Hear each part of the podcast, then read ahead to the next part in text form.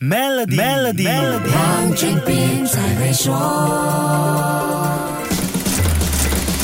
你好，我是黄俊斌。今天世界上的手游千百万种，游戏产业创造了无限的商业价值。很多科技巨头像 Microsoft、腾讯、Sony、Nvidia 旗下都有游戏业务，而且贡献了非常可观的收益。要说到游戏产业，就不能不提一个跨时代、经历三十几年还历久不衰的游戏，它就是 Tetris 俄罗斯方块。我相信这个当年被称为电子游戏代名词的 Video Game 是很多人的童年回忆。没没有玩过的人应该是少之又少。那么你的 Tetris 记录是玩到第几关呢？最厉害的高手又能够玩到第几关呢？有没有人战胜这个游戏的设计呢？有，这个人刚刚出现。美国一个网名叫 Blue Scooty 的十三岁少年 Willis Gibson，在一月二号上传了一段他在十二月二十一号把 Tetris 打到宕机的视频。他一共玩了一百五十七个 level，分数栏上显示九九九九九九，整个游。戏到这里，画面就完全停顿了。这个少年十一岁开始玩 Tetris，也参加过很多游戏大赛。他可能是目前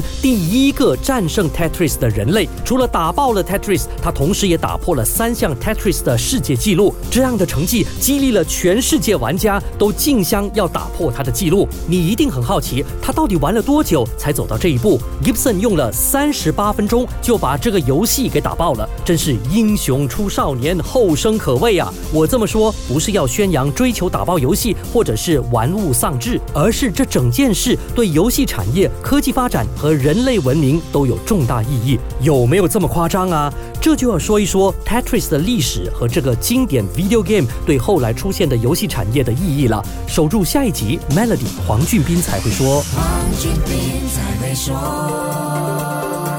立即使用 Maybank 卡消费即可有机会赢取 Mercedes-Benz 和更多。欲了解更多，请浏览 Maybank 的 MySlashCards。